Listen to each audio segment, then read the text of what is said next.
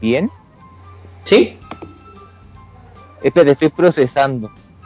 ¿Ayer no, te, ¿Ayer no me dijiste que te fue al médico? ¿Tú me dijiste eso? No. A ver, espérate. Eh, deja mirar. Yo también Vamos. creo. Quedé con esa. Jamás, jajaja, no. Eh, eh, bla, bla, bla. sticker para allá, sticker para acá. COVID, COVID, COVID. Hoy no sé. ¿Sabes que leí que se fue el médico? Ah, estaba viendo el doc y tocaría cine. El doc, eso fue. Ah, estúpido. Ah. Buena. Oh, ya olvidar. Este, eh, este capítulo, Dime. eh, más que hablar informativamente de cine, va a ser una lluvia de películas, ¿cierto? Estas son como las recomendaciones, ¿cachai? Este es un capítulo de puras recomendaciones. ¿Ya estás listo con tus cosas? Eh, nunca estoy listo, pero démosle. Sí. Sí. capítulo va a. Afírmense bien, respiren profundamente, que pronto van a escuchar un nuevo episodio de Muertos de Arte, donde la contingencia, chistes y artistas se encuentran. Y para pintar un nuevo episodio, aquí están sus coloridos anfitriones, Quiltro Americano y Miguel Ángel. Hola, hola, hola. Bienvenidos a un nuevo episodio de Muertos de Arte. Soy Miguel Ángel y estoy junto a Kiltro. ¿Cómo estás, Don Kiltro? Bien, sé que bien. Eh, mantengo la compostura. Esto no es un simulacro, es el capítulo. Ese silencio después de que te consulté. Pero es que me da pánico escénico, no es mi culpa. es que me da risa el tema de que llegan las luces y ¡Hola a todos!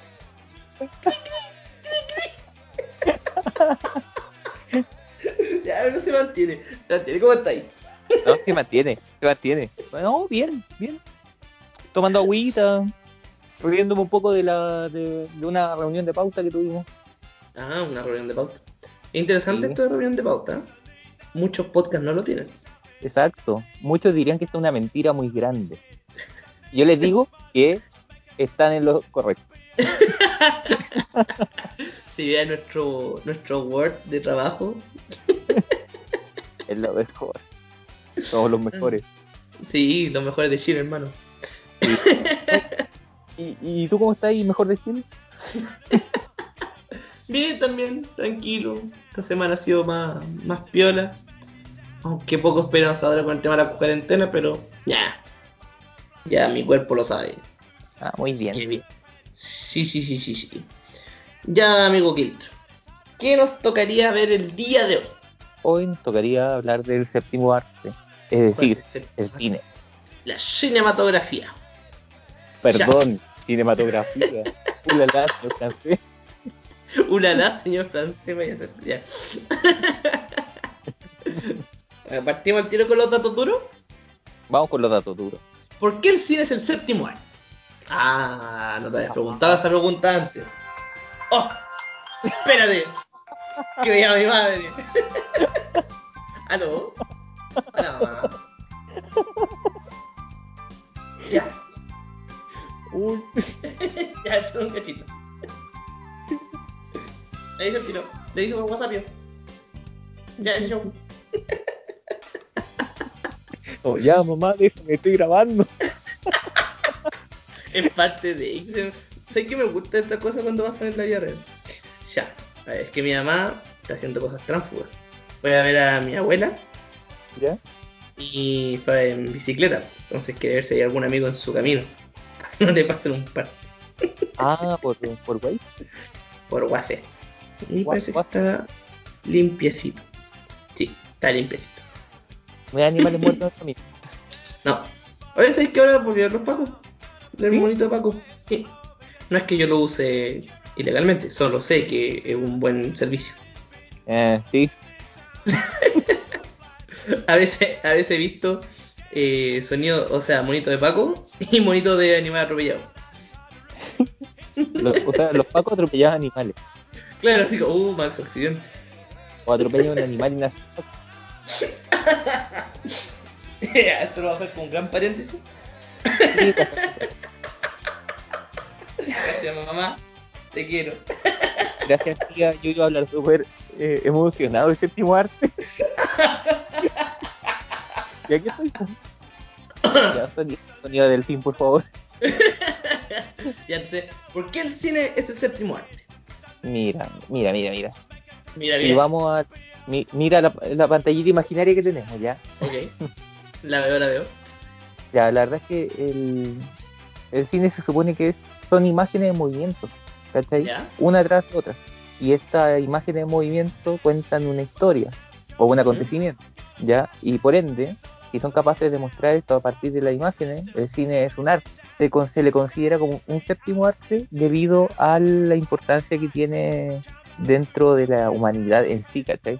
Porque desde que el, el cine y las películas salieron, como que fue mucho más fácil mostrarle cosas a la gente, eh, educar de cierto modo, enseñar y ver lo que está pasando en otro lado. Es como, es algo transversal, ¿cachai? Mm. Mira, buen punto de vista, te vas No, no, y aparte tiene muchos otros temas, recursos, qué sé yo, porque tenéis narrativa, tenéis montaje, tenéis guionismo, tenéis música en, el en la, la actualidad. tení los seis artes anteriores mezclados en uno. Claro, es como, no, no el arte definitivo como tal, en mi cabeza, pero sí tenéis El arte definitivo. el arte definitivo. bueno, hay que aclarar que eh, desde acá hacia los próximos eh, bellas artes que veamos se clasifican como las bellas artes del mundo moderno. Porque lo anterior es la versión clásica, que son los seis artes arquitectura, escultura, pintura, música, literatura, danza. Esas son la clasificación clásica. A partir de acá ya, ya pasamos la brecha del, del 1900. Mientes. ¿Perdón? Mientes. Muy ¿Por qué miento? A ver. Yo no sé. No, fa- le faltaron 5 años nomás, mijito.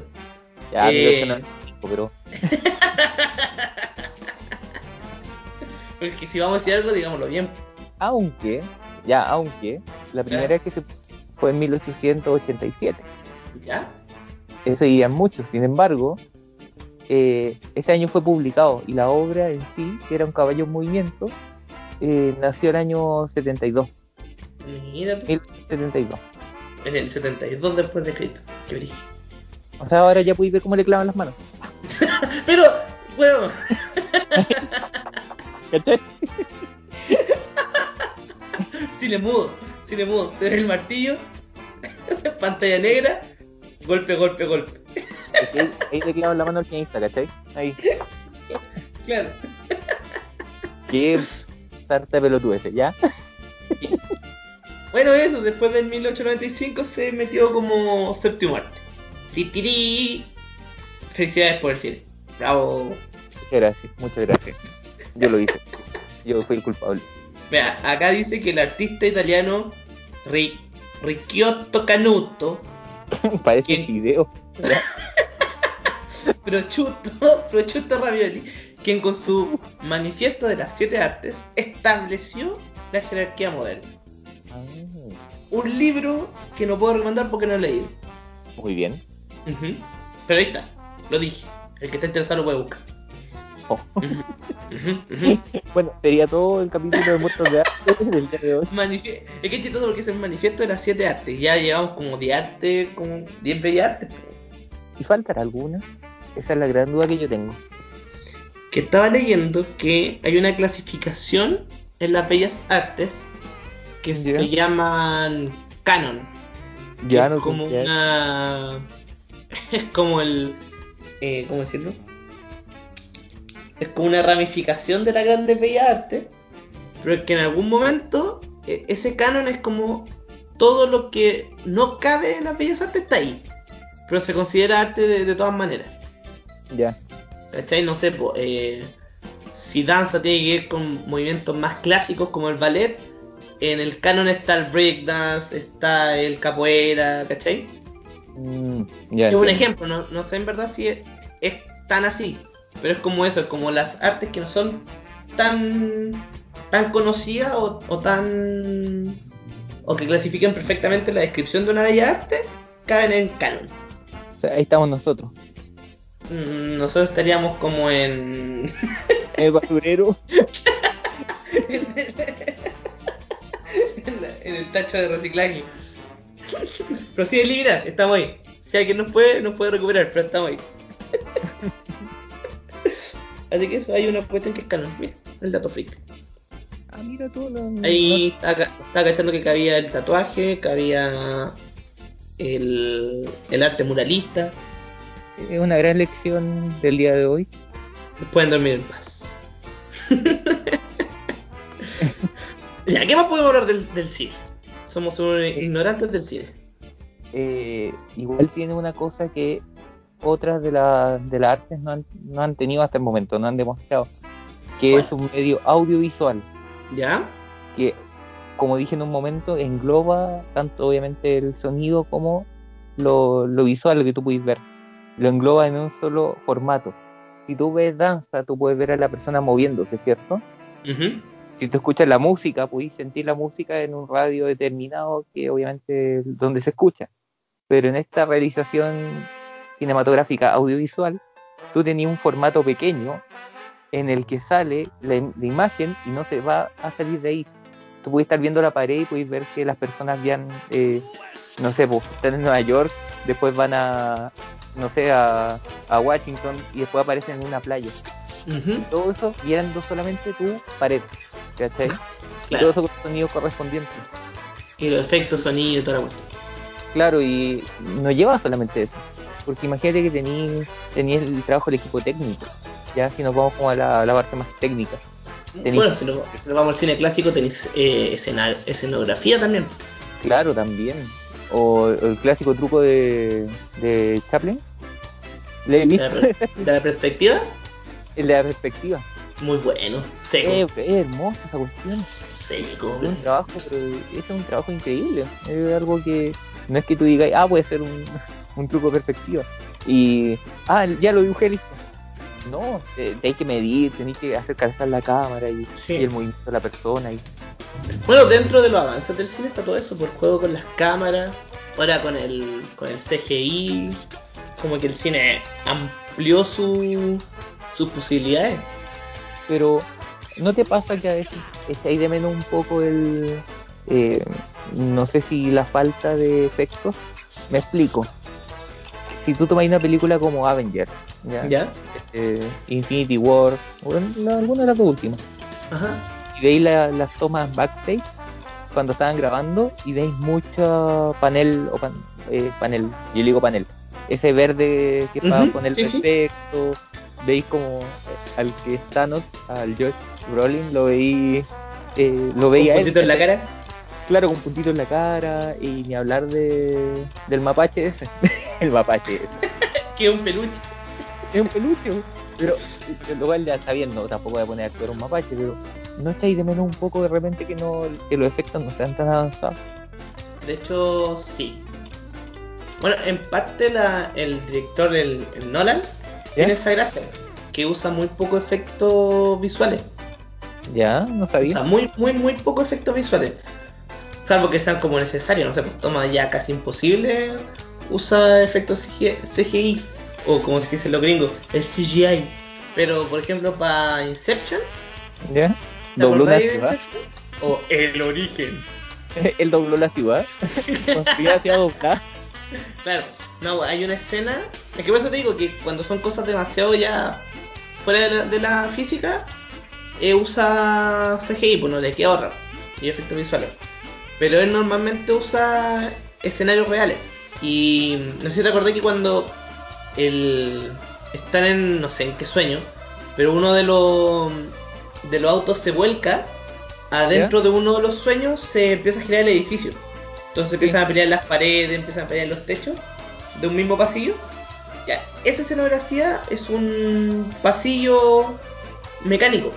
Entonces los actores estaban girando. estaban girando de verdad. po. O sea, el pasillo giraba, la cámara giraba con el pasillo, pero los actores en verdad iban moviéndose entre las murallas. ¿Cachai? No, está acuático para cambiar ese backstage. Y el- la primera parte donde está el, el DiCaprio eh, como una. ¿Cómo es esto? Es como una mansión japonesa o china. ¿Ya? Cuando va a hablar con Saito y empieza a caer el agua por las ventanas. Eso ¿Sí? también es agua real, po, en un escenario real. Oh, qué entretenido. Guático, entonces yo siento Sí. que sí, las películas de superhéroes están abusando mucho del de la El CGI. de eso y el fondo verde. Y las de las películas de miedo también, porque mira, a mí me gusta el género, me, me gustan las películas de suspenso, ¿cachai? Cosas así. Ujú. No sé, pongo un ejemplo. eh, yo intenté ver Annabelle y me pareció mala, ¿cachai? ¿Ya? Eh, y era porque yo siento que el- ese tipo de cine, de películas, está basado mucho en el jump scare. ¿Qué es eso? Eh, el jump scare es como de estos sustos que te dan cuando algo algo sale inesperadamente, ¿cachai? Ah, ok. Ya. Estáis mirando, estáis mirando un pasillo y en un segundo se acerca algo así como ¡ah! encima, se te tira Ujú. encima y reacciona naturalmente por eso, ¿no? Claro. Pero no sé, pues, eh, a mí me encuentro que es un recurso muy barato, ¿cachai? Es como Pucha, sí. asustar inesperado. Y en cambio tenéis películas como Ju-On, eh, películas japonesas, que Ujú. tristemente se adaptó a Occidente como El Grito, ¿ya? De la época del aro y todo eso, eh, en donde el, el miedo es una cosa más psicológica y es el ambiente lo que te, te, te echa para atrás en el sillón, ¿cachai? Y te hace Sí. esconderte detrás de cojines. Eso Eh, hiciste recordar de Babadook. ¿Viste esa? Ya no tampoco. A ver, am- está en Google. ¿Cuánto? Babadook.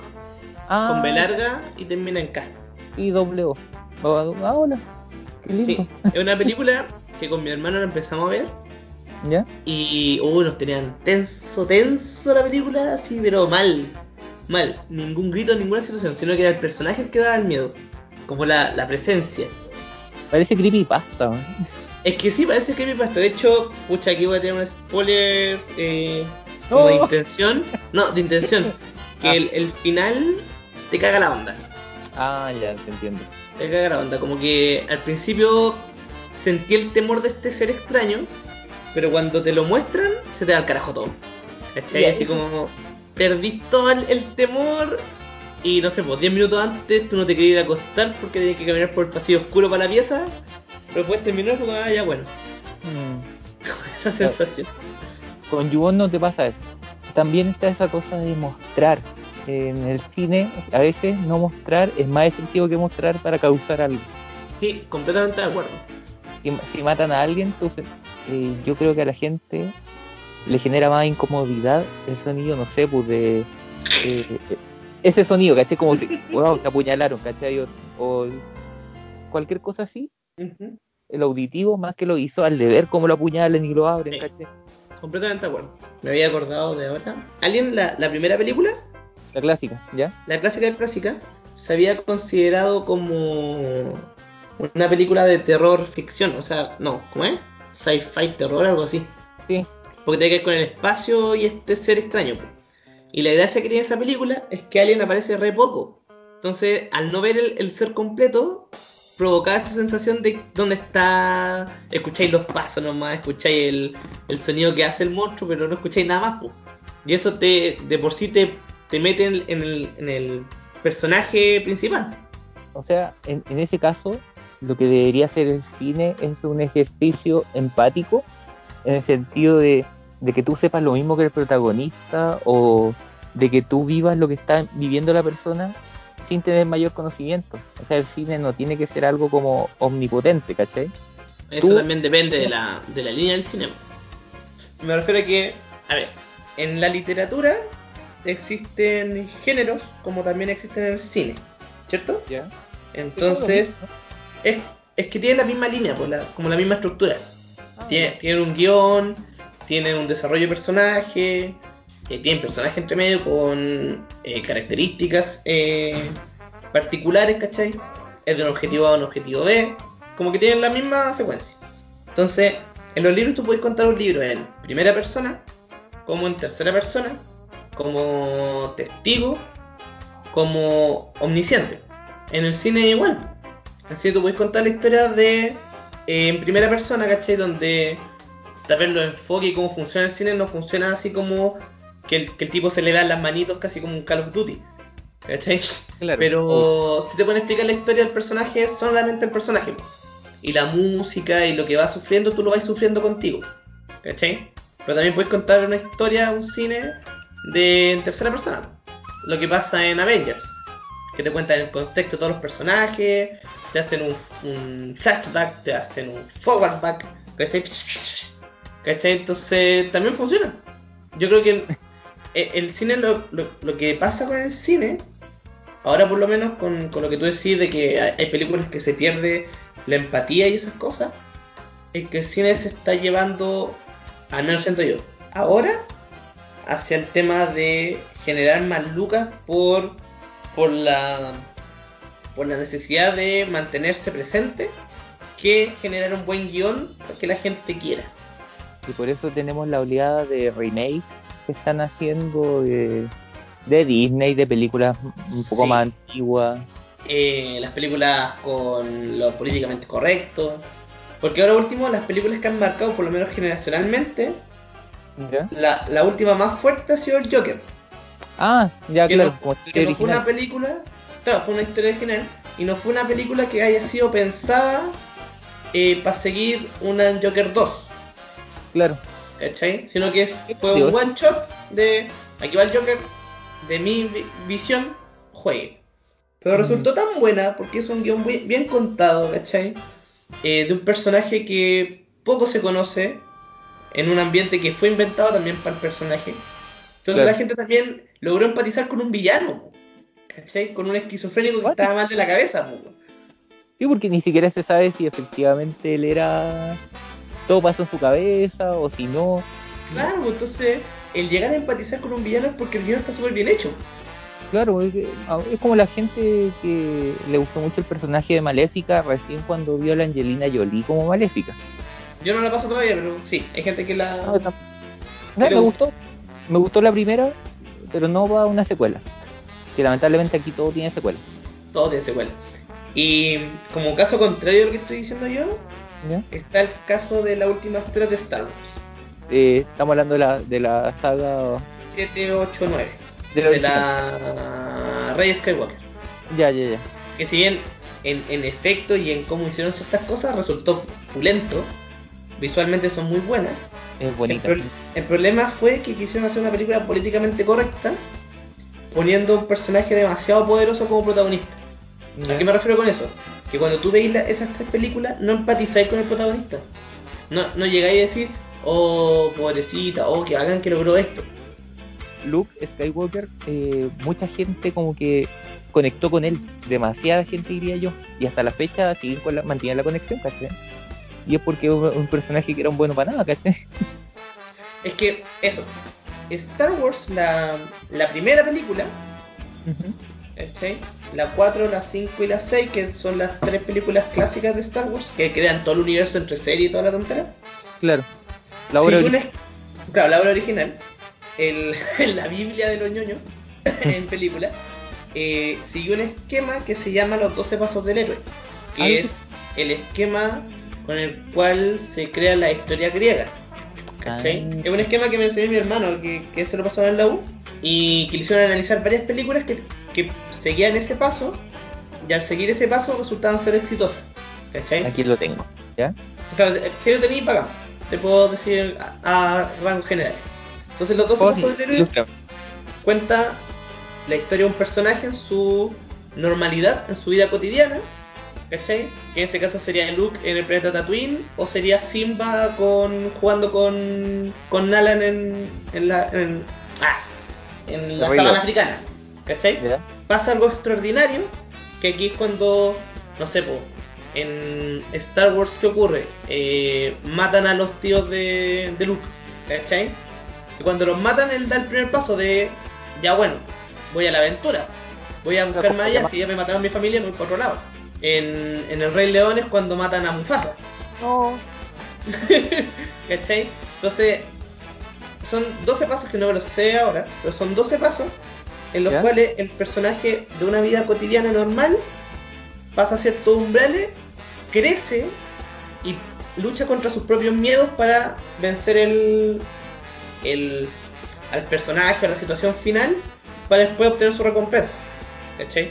Entonces, Claro. ese, ese, ese camino cuando tú lo construyes bien un guion, la gente empatiza porque todos tenemos vidas normales. Todos, todos de repente somos el personaje que, no sé, po, el ñoño de la escuela o el personaje que vive solo, ¿cachai?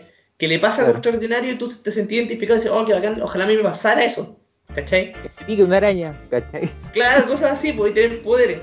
Entonces, todas esas tonteras, cuando están bien construidas, la gente ama el cine. Pero ¿qué pasa cuando el personaje principal no tiene debilidades? Y todas las pruebas, todas las pruebas que se te, te pasan encima, las pasáis casi como si fuera, no sé, po, caminar por la acera, ¿cachai? No hay mayor dificultad ante el crecimiento del personaje. Entonces, ¿qué pasa con Star Wars? Pasa que la Rey eh, la pillan y de repente sabe manejar un halcón milenario, maneja la fuerza como si nada, vence al villano tal cual, ¿cachai? Mientras mm. que el contrario, que el enemigo, que es Kylo Ren, tiene mejor evolución que la misma protagonista. Sí, completamente. Mm. Y eso lo estuve leyendo después en una cosa que es el término de Marisu. ¿Ya? Que el Marisu es crear un personaje femenino que se las puede todas. ¿Cachai? Por el simple hecho del auge del, del feminismo. Ya. ¿Cachai? No es algo con que el feminismo esté de acuerdo. Pero se utiliza esa imagen para el empoderar a la mujer políticamente correcto. O sea, para vender más rápido también. Justamente, ¿cachai? Y ejemplo de Marisu tenemos el, el, hombre de negro, la última que salió. Tenemos eh, los cazafantasmas, la última que salió. Las casas fantasmas. Mm. Las casas fantasmas, ¿cachai? Eh, está la Capitana Marvel. Ya, sí. En el limbo está la Mujer Maravilla. Y está la Rey Skywalker, ¿cachai? Que son últimas películas que vienen con el auge del feminismo, pero que le dieron tanto poder a la mujer que el personaje eh, llega a ser poco interesante. Ahora que mencionaste uno de esos ejemplos, de nuestro querido Leiva, ¿Mm? eh, nuestro experto en cómics, él, una vez me habló de, hablamos de Capitana Marvel y de cómo el personaje, de cómo lo cambiaron en la película a lo que era en el cómic. y, y, es algo completamente distinto, ¿cachai? Una cosa de otra. Porque en, tú en esa película, tú es justamente lo que tú decís, pues te encontré con alguien que es poderoso de por sí y se olvida que es poderoso. Entonces, ¿cuál es la evolución de personaje de, oh, verdad que tengo poderes, ¿cachai? Oh, y mato todo. Claro. A, a sacarse la cresta y como, oh, no puedo, y las dudas que son humanas, porque las dudas son humanas, ¿cachai? Y son parte de la historia. Efectivamente, y, en base a eso uno puede empatizar con Simba cuando pierde al papá, ¿cachai? A pesar de ser un león, pero tiene cualidad humana. La pérdida de alguien, ¿quién no ha perdido a alguien? Y, poniendo en paralelo, si tenía Capitana Marvel, que es una mujer súper poderosa, al otro lado tenía a Thor, tenía a Hulk, que pueden ser los heteropatriarcales más grandes que tiene el cine, por todo el estereotipo de, macho masculino. Pero ¿qué pasa? Hulk tiene un, tema de, miedo en sí mismo, después de aceptarse a sí mismo como el Hulk científico, pero hay una superación del personaje, una superación de que el personaje siempre vive con rabia, ¿cachai? Terminando siendo una bestia y después avergonzarse porque era una bestia. Tenía a Thor que, pierde toda la, familia casi. Pierde todo pierde todo y aún así se repone para ser el dios del trueno. Pero Capitana Marvel te la presenta en el tiro como, mira, soy aquí la mujer poderosa y eso, ¿qué empatiza tiene? Bueno, siempre he pensado esto y aparte que me encanta Bojack. Pero hay dos ejemplos de personajes femeninos ahí como poderosos, ¿cachai? Muy buenos, que obviamente se... Y eso es lo que me gusta, porque no pasa de un capítulo a otro ni de una temporada a otra. Es a lo largo de toda la serie y es la evolución que tienen Diane y Princess Caroline. Completamente de acuerdo. Eh, no sé tú hasta dónde viste la serie, porque la viste completa o, o dropeaste. Ah, en proceso.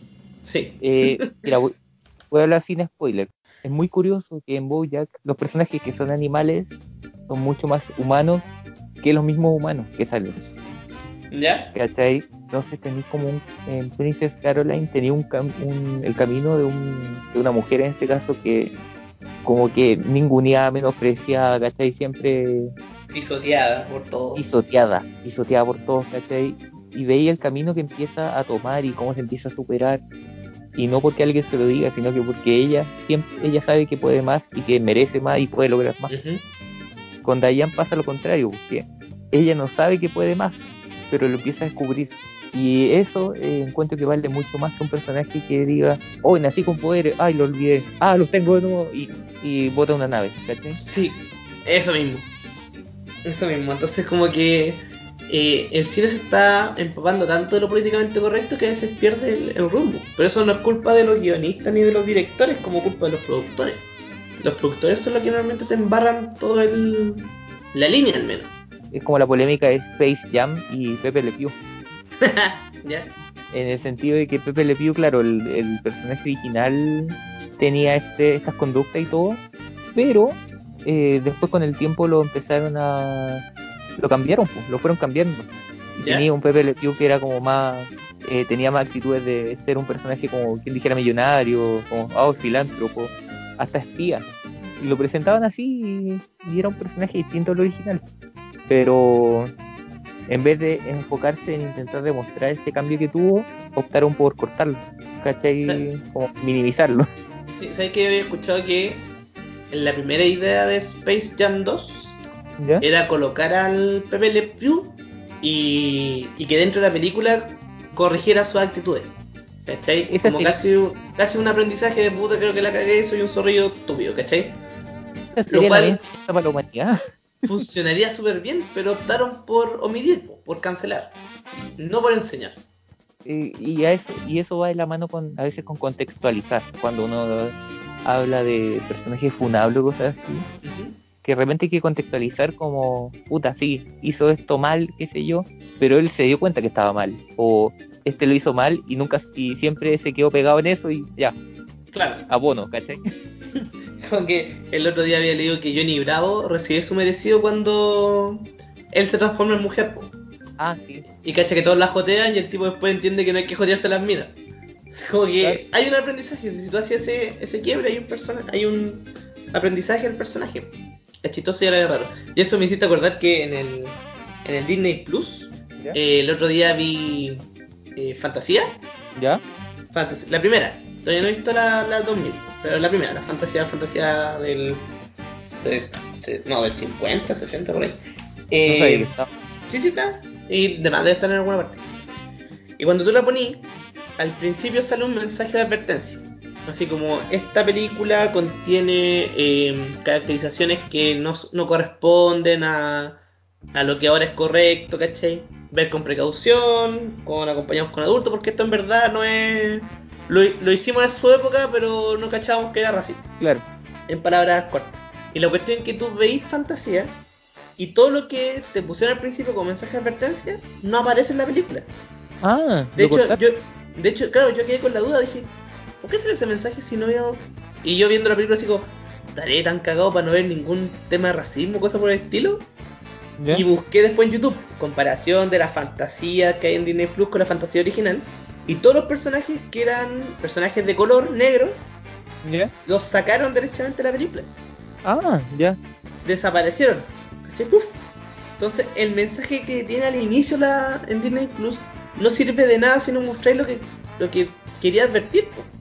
Y una pregunta. Ya, si tú tenías una, un- esa advertencia y después ponías una escena de un personaje negro estereotipado de la época, ¿sería bueno poner ya tal escena y poner abajo como, no sé si cacho que de repente agregan disclaimer o subtítulos cortitos, pequeñitos, y poner como representación racista de la época, ¿cachai? ¿Sabes que Hubiera sido mucho mejor. Claro, Hubiera sido mucho mejor, pero en verdad tú, tú veís la película y no veís la advertencia. ¿Cachai? Es como, ¿y por qué lo censuraron? Entonces ya, aparecen puros personajes blancos. ¿Ok? Pero no veís nada más. po. Pero cuando tú veís la fantasía original que está en YouTube por alguna parte, veis que hay personajes estereotipadamente negros, este, eh, estúpidamente eh, italianos, estúpidamente franceses, ¿cachai?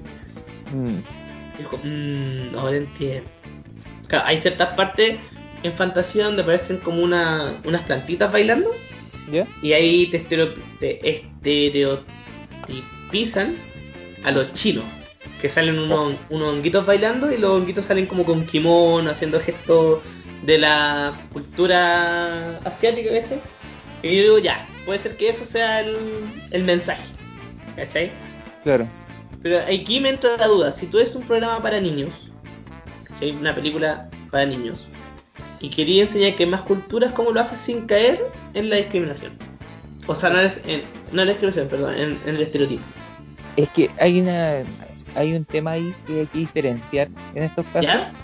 Que, por ejemplo, eh, tú puedes mostrar, tú puedes incluir personajes, no sé, pues, sin hacerlos ver como un chiste, sin hacer que, eh, no sé, pues desde la música, desde la representación, desde la visualidad, mostrarlos como algo de lo cual tú digas, oh, mira que eso, ¿caché? Y burlarte. No sé, en los afroamericanos, un estereotipo brutal que siempre mostraban en ese entonces, decían que los afroamericanos les encantaba el pollo y la sandía. Y la sandía. ¿Cachai? Y lo mostraban comiendo sandía y después tirar las pepas. Como si fuera ahora. Eso es un estereotipo racista ¿cachai? Ametrallador. Porque era como tú puedes decir, ah, les gusta comer algo, ya, ok. Pero hacer eso, y que coman y después la escupan así como jajaja, y todos y todos felices. el otro día, hablando de eso, estaba pensando, si muestran un dibujo animado y quieren representar a un chileno, yo no me enojaría si el chileno apareciera comiendo empanada, como te con huesillo. Claro, es que eh, dentro de eso no hay problema. Ahora el problema sería si eh, lo, lo muestran de forma como de una forma que se burlan de que el chileno tiene una empanada siempre. Lo cual sería El, no tengo o sea, no, no, está bien. Lo que pasa es que en estos casos como que cuando empiezan a a menospreciar a, discriminar y menospreciar, ahí está la cosa. Muy bien, buena palabra. Porque tú puedes mostrar a, a un afroamericano de los 50 eh, comiendo sandía porque era el contexto eh, o el pollo porque tristemente era más barato y con menos ingreso era más fácil comer pollo. Sí eh, lo pudiste mostrar así bien, pero... Incluso pegándote la crítica social, creo. Claro, una, pegándote la crítica social de que, oye, eran pobres porque nadie se hizo eh, eh, cargo de ellos, eh, pero mostrarlo como el chiste, ahí es donde entra el, problema. Yo mil veces prefiero el disclaimer en todo caso. El, el disclaimer es bueno para el contexto, contextualizar lo que he dicho, es, una, es brillante y no cortarlo. Sí, no, mejor de la cultura de la cancelación. Es que la, algunas cosas, a ver, el disclaimer y el contextualizar es súper útil cuando es algo de lo cual puedes sacar un aprendizaje. Claro.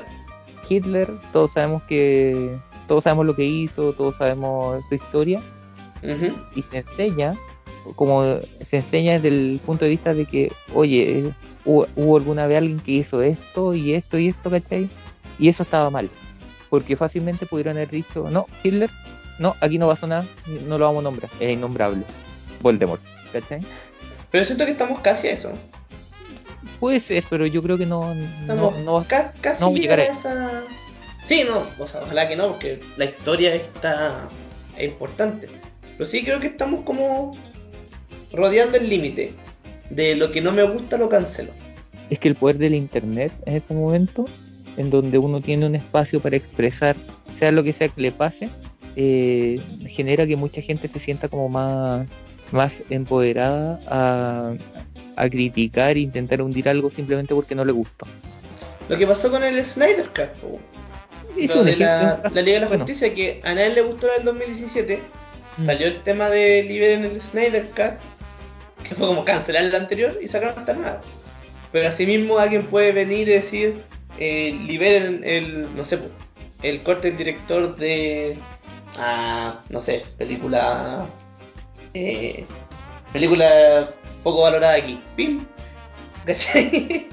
Claro, los cariñositos, ¿ya? Claro, liberen el corte de los cariñositos, por. Eso igual es peligroso, si bien para los fans es bacán, pero igual llega a ser como peligroso porque queda supeditado a lo que te pidan las masas. Mm, el tema es es un límite que rompe validar, claro, validar hasta dónde es validar hasta dónde eh, hasta dónde es válido exigir algo porque no te gusta. porque eso habrá límite para eso. Claro, es que es el tema. Mira, si lo llevamos como una realidad muy muy básica, eh, yo voy al supermercado y compré un queso de la marca A y no me gustó. Eh, quería yo, ¿cuál es el aprendizaje? Si no me gustó la marca A, ir y comprar la marca B. Pero hay mar hay gente que diría, no, la marca A es mala, dejen de venderla en este supermercado porque aquí y allá. No, cierren que cierre la empresa, aparece otro. ¿Cachai? Y así es una bola de nieve y empieza a crecer. ¿Cachai de lo que voy? También va la responsabilidad de uno como consumidor de algo, ¿qué hace frente a eso? A mí, a mí no me gustó, eh, intenté ver las, las casas fantasmas y no me gustaron. Pero no por eso yo voy a descalificar el, la pega que hubo detrás, ¿cachai? O si gente le gustó, no voy a decir, oye, ¿qué- ¿cómo te gustó esa weá? Es como lo que, lo, lo que pasa mucho con el tema de, de la música en el reggaetón, Ah, sí. ¿cachai? No es para qué calificar más allá, po. Ahora, si el queso venía con hongo, ahí ya te creo. Claro. Sí, No, es que igual puede entender así, po. La película, no sé, po, de la Liga de la Justicia vino con mucho hongo. No fue lo que esperaban los fans. ¿Es legítimo haber alegado? si me hubieran preguntado, yo hubiera dicho, siento que está incompleta. Eh, yo no hubiera dicho, ay, háganla de nuevo, porque, porque no. Ahora, no sé de dónde salió la idea del Snyder Cut, desconozco el origen. Tampoco. ¿Cómo se supo que existía la versión de Snyder? Yo tampoco caché, solo me enteré por rumores. claro, porque im- imagínate ya, eh, no te gustó algo y alguien te dice, oye, pero hay algo mejor. Ellos tienen la fórmula guardada. Claro.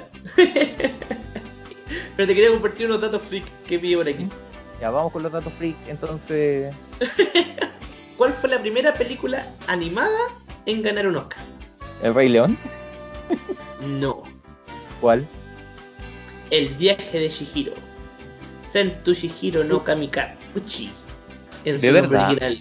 Fue el primer anime en alzarse con un Oscar. Ah, anime, no película animada. Pero lo mismo. Ah, pero yo que hablando de película animada. No, sí, perdón. Película anime, el viaje de Shihiro. Pero no sé qué Oscar, solo sé que ganó el Oscar.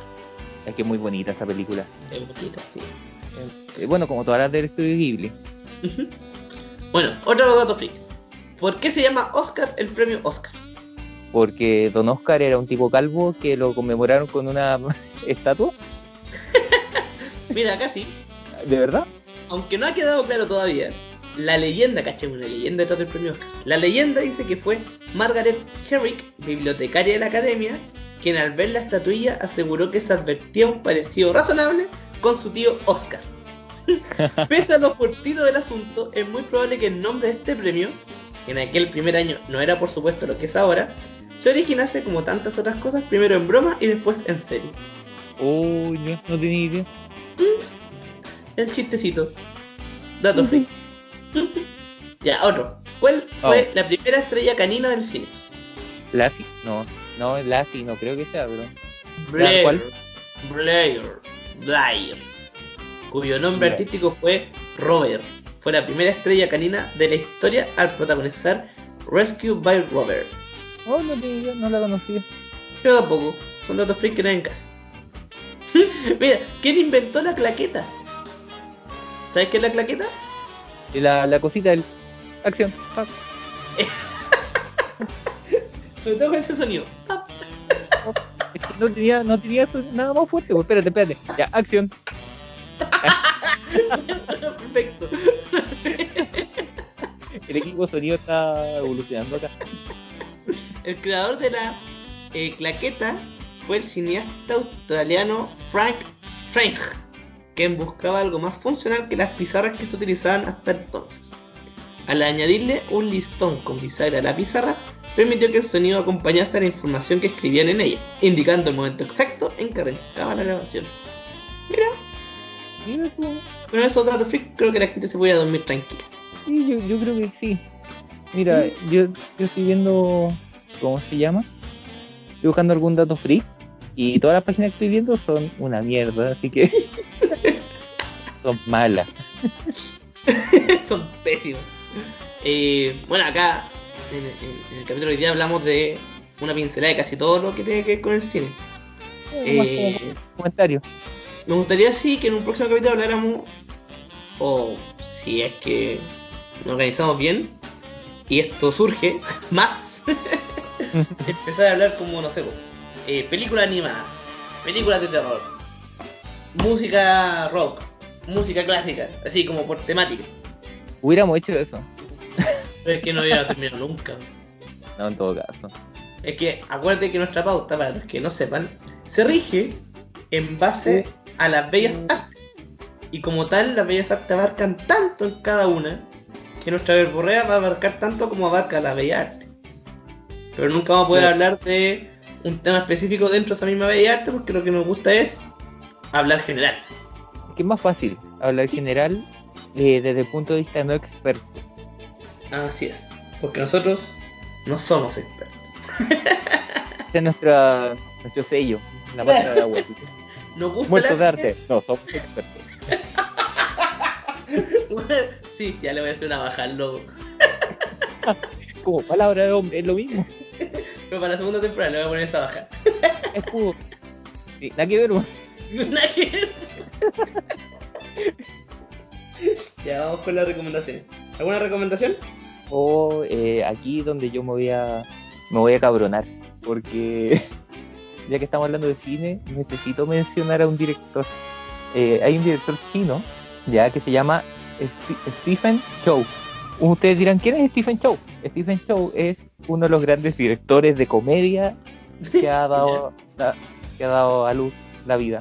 La vida. Cuando yo era chico, mi papá compró ese VHS de Spider-Man que decía, oh, bacán, ¿ya? Que una vez ¡Ah! ¿Ya? ¿ya? ¿No he mandado el video? Es que no encuentro en los VHS que están acá, el- los equipos no funcionan, necesito Ah, uno bueno. Pucha, yo no tengo. No tengo lector de VHS. De ahí eh, él compró esa película ¿Ya? y la vez que fue, compró una película que se llamaba Shaolin Soccer. ¡Oh, qué buena película! Shaolin Soccer y una maravilla de película. Para los que no sepan, Shaolin Soccer es como la mezcla de, de las caricaturas de Looney Tunes con Capitán Subasa o los supercampeones y drama chino y humor chino. Completamente de acuerdo. Porque, Qué buena claro, película. Y todos son maestros del Kung Fu, esa es la gracia en el equipo. Entonces tiene una jugada oh, ridícula, increíble, La película es una joya. Es una joya del cine. es una joya oculta porque no todos la conocen. El, otra cosa que, otra joya que de Stephen Chow que la gente puede conocer es Kung Fu Hustle. En Google.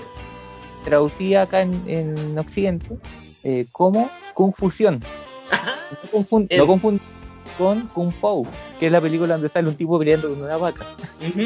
Se trata de, eh, bueno, en China los años 40, También muy una buena por la pandilla del hacha. ¿Cachai? Y hay un tipo, el protagonista que curiosamente es el director, Stephen Chow, que quiere Ah, ¿es ser el miembro. director? Sí, Stephen Chow es, Mira. él quiere ser miembro. Entonces se tropieza en un barrio pobre gobernado por propietarios excéntricos que resultan ser los mayores maestros del Kung Fu que están encubiertos o andan escondidos. La gracia es que en esta película, eh, los- algunos que son maestros del Kung Fu son verdaderos maestros en las artes marciales, eh, actores de las películas hongkonesas de los años 70, por ahí. Ah. O sea, tiene un buen reparto para ese cine. Claro, y el nivel de humor es ridículo. Es muy Eh, buena. El otro día la volví a ver después de muchos años y me reí como foca enferma o foca epiléptica.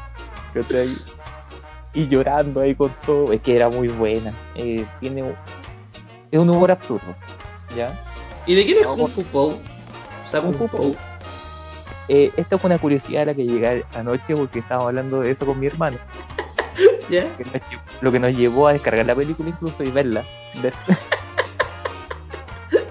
Pou ¿Ya? es una película dirigida y actuada por Steve Oedeker. ¿Quién es él? Steve Oedeker, si uno busca el nombre, que es una, una muy loca, es el, es el productor de Jimmy Neutron. Mentira. No, de verdad. Es muy, es muy loco, porque uno no, no cree. Es el productor y escritor de Jimmy Neutron. Y esta película parodia cine de acción de Hong Kong. ¿ya? Y para, para esta película utiliza muchas escenas de la película de. ¿Cómo se llama? El puño del tigre y. ¿Cómo se llama estos pajaritos de origami? Grulla. El puño del tigre y la grulla. De una película de los años 70. Utiliza esa escena y ¿qué hace? Le pone voces encima.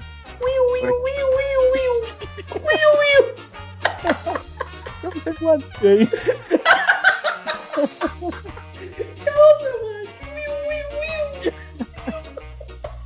I'm coming. I'm coming.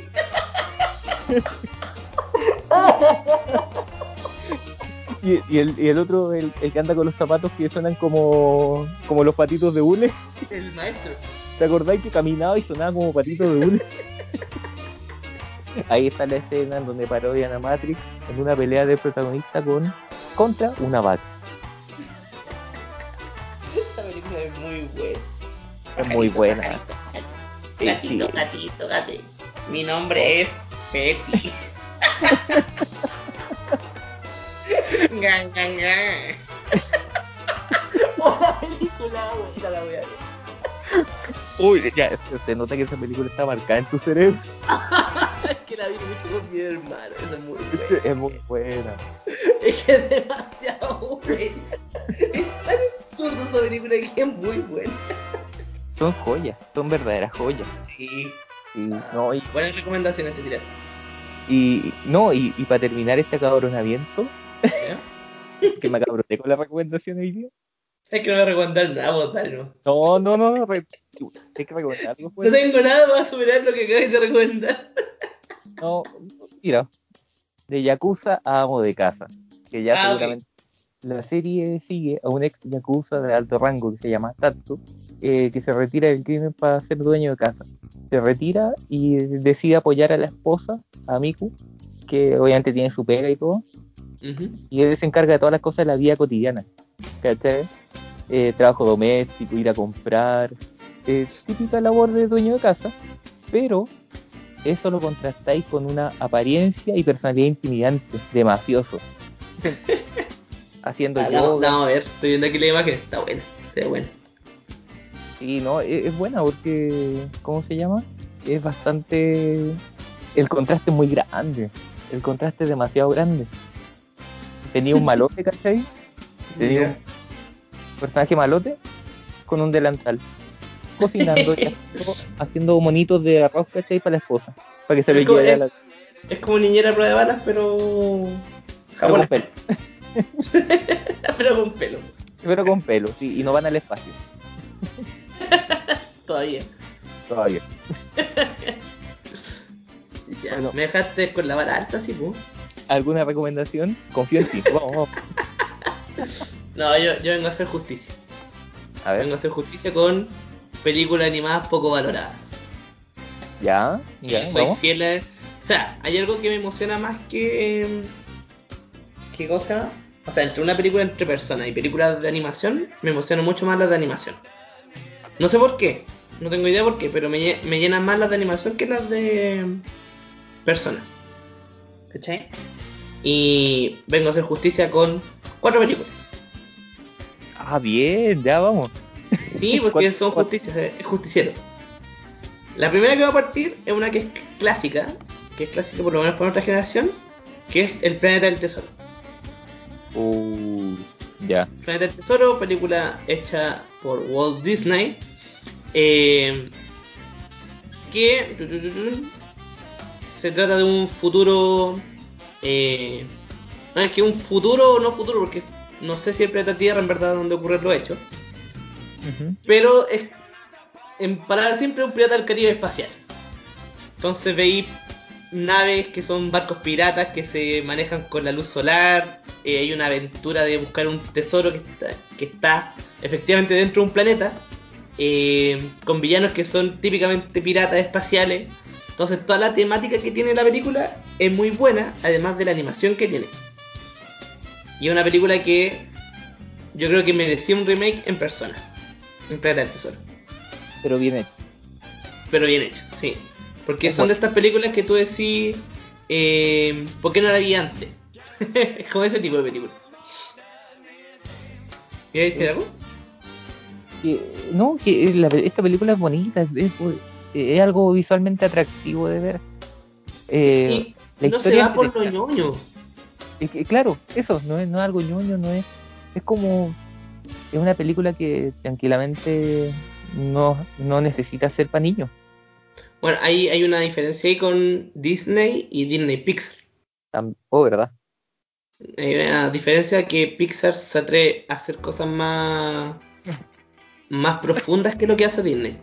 Igual esta película, no sé si era así, pero creo que esta era como la primera que, que de Disney que empleaba la mezcla de la animación tradicional con la animación digital. Ah, no sabría decirte si sí si, o si no. Algo sí había escuchado de, este, de esta película. De más, Por eso era tan, tan bonita visualmente. Es que sí, la lleva. La lleva, la lleva. La otra, la otra que es poco reconocida y que se merece una película de acción completamente es Atlantis. Uh, ya. Atlantis, El Imperio Perdido, también de Disney. Una película que se trata de Milo, que es el personaje principal, que es un investigador que lo que está ambicioso por encontrar el Atlantis, o la ciudad perdida de alguna manera, porque su abuelo dijo que existía. Entonces, en base a ese vacío que le dejó el abuelo por haber fallecido, él quiere cumplir el sueño del abuelo y encontrar la ciudad. A lo cual, un amigo del abuelo lo invita a una expedición para encontrar esta famosa ciudad. La animación de la película, la historia de la película y lo que pasa dentro de la película es atrapante de principio a fin. Porque si bien lo mismo, estas películas no caen en el rollo típico de eh, hay un príncipe o una princesa en peligro, viene un personaje del sexo contrario a rescatarlo. Mm. Sino que esta película va de, de la mano con el planeta del tesoro, que es una aventura hacia un lugar desconocido. Y la película es tan buena, tan buena. Las naves que usan, los diseños que utilizan y la mitología que hay detrás es espectacular. ¿Tú la viste esa, Atlantis? Sí, sí. Y siempre me acuerdo de la nave que, que usaban, la nave. El, el submarino. El submarino es el largo. Sí, porque, pulento, el diseño. Me acuerdo, no, no sé por qué fue, parece que venía con los seri venía con cereal, pero... Puede ser. No, no, no, no venía con un cereal. O parece que la, alguna vez la tuve. El submarino ese, en formato juguete, así grande. Puede ser que McDonald's haya hecho de las suyas porque, por lo menos yo me acuerdo haber tenido una... Me pasó con Planeta del Tesoro, que tuve una parte de la esfera del Planeta del Tesoro. Sí, McDonald's. ido al McDonald's. Sí, tenía ese convenio que ahora ya... Ahora está prohibido. Claro. Pero el dato curioso de esa película es que la voz de Milo en inglés, la original, era Michael J. Fox. ¿En serio? O la ver en inglés, creo que la visto en español. que eso también es parte de los que ven películas animadas. Es como, tú lo ves cuando chico en el latino y no la podéis ver en inglés. sí, es como más nostálgico. Igual que los bonitos. Completamente. Antes de alargarme más, eh, dos películas que voy a decir rapidito. Una que es más, tal vez a la gente que no es muy, muy religiosa le puede caer como una pata en la guata. Pero es, eh, espera, a buscarla. No acuerdo el nombre correcto. Aquí está. La película se llama El Príncipe de Egipto. Ah, ya. Es una película hecha por DreamWorks, que es la historia de el Moisés, el, el loquito que separó las aguas para llevar al pueblo judío a la tierra prometida. La película en, en sí, claro, es la representación de los hechos que ocurren en la Biblia, pero animada. Pero la gracia que tiene es que esta película hizo una mezcla de animación, como tú decías, pues, animación normal con animación 3D, pero por la compañía DreamWorks, que es la que hizo Shrek, a los que no saben. ¿Cachai? Entonces, esta película tuvo gran potencial, pero muy poca aceptación, que por eso DreamWorks dejó de hacer película animada por un gran tiempo. Ah, ya no sabía. Porque esa película fue, creo que se gastó tanto presupuesto en ella y resultó tan poco valorada que no resurgió el como la compañía, entonces tuvieron que bajarle a las películas animadas e irse por otro lado. ¿Cachai? Pero es una joya de película de animación, El Príncipe de Egipto.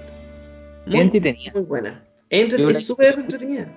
Es que eso, eso es lo, lo entretenido, porque te, cuenta una historia bíblica que más allá de tus creencias y todo lo que uno pueda decir de la religión, te muestra una historia de forma entretenida.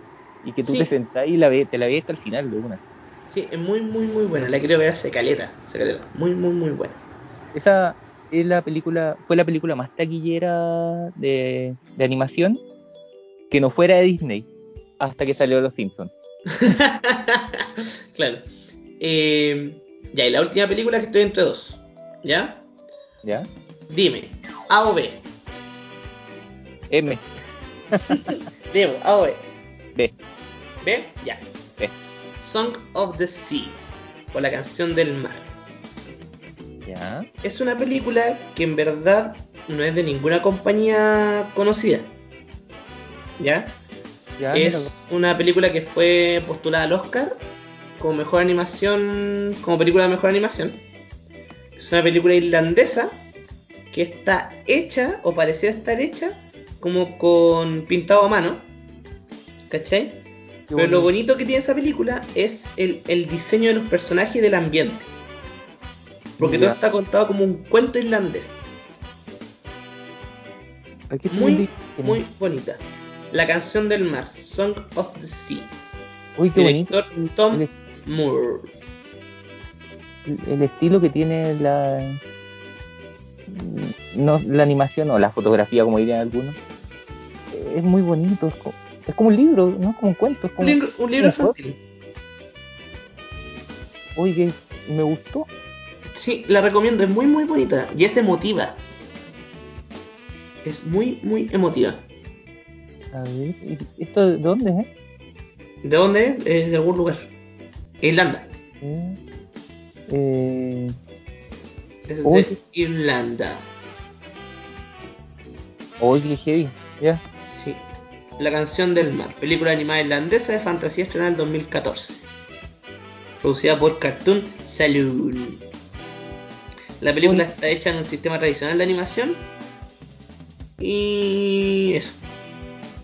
Buena. El formato eh, análogo de dibujo en la animación siempre gana harto. Sí, gana harto. El problema es que este tipo de películas siempre son pisoteadas por las compañías de Pixar y Disney. Mm, ¿Cachai? Por ejemplo, el, el otro día, no sé qué, qué Oscar fue, pero estaba una que era Klaus, una película llamada Klaus, que competía contra Toy Story 4. oh, Y Klaus es una película de animación tan bonita, tan bien hecha, también ah, eh, tradicional con digital, pero es que muy, muy tierna, es muy emotiva. ¿Cachai? Si bien en Toy Story 4 cierra un ciclo, yo siento que esta película tenía eh, más chance por el tema de que era una, una película poco conocida, pero aún así tenía un mensaje muy, muy bonito. Ahí la estoy mirando. Klaus, con K. Es de Netflix. Creo que sí. Klaus. Klaus, Klaus, Klaus. Estoy buscando aquí. Mm, sí, la película de Netflix. Igual la academia tiene una cosa con Netflix que lo miran feo para los Sí, premios. pues, de más, de más.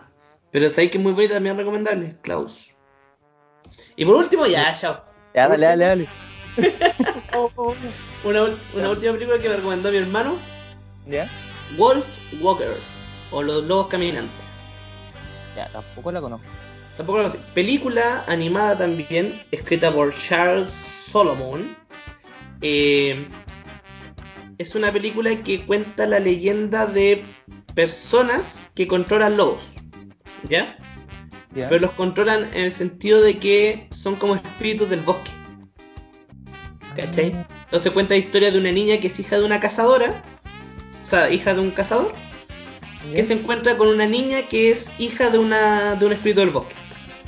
Entonces es el encuentro de los dos mundos, el mundo humano y el mundo natural, que coexisten en un solo, en, en dos personajes, en dos niños, ¿cachai? Que son, que no tienen ninguna otra corrupción más que seguir los pasos de los papás.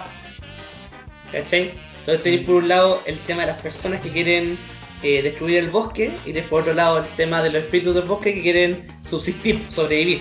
¿Cachai? Mm. Entonces la película es muy, muy bonita. La animación asemeja a los tejidos célticos.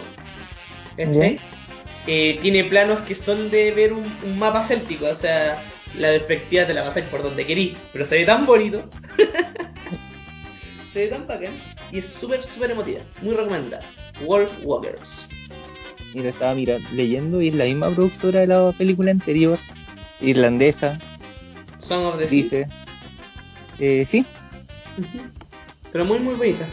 se La muy- embarró. Y ahí con eso, ¿Te chao. No más. Mira, obviamente había que cerrar el capítulo de cine con recomendaciones XL porque sí, hablando de películas no se acuerda mucho. Sí, uno, uno vomita películas. Yo en cuarentena he visto muchas, entonces se nos va al carajo. Bienvenido a Blockbuster. Uy, Blockbuster. Ya, y con eso finalizamos el capítulo de hoy día. Eh, Bueno, Don Kiltro, le doy el pase.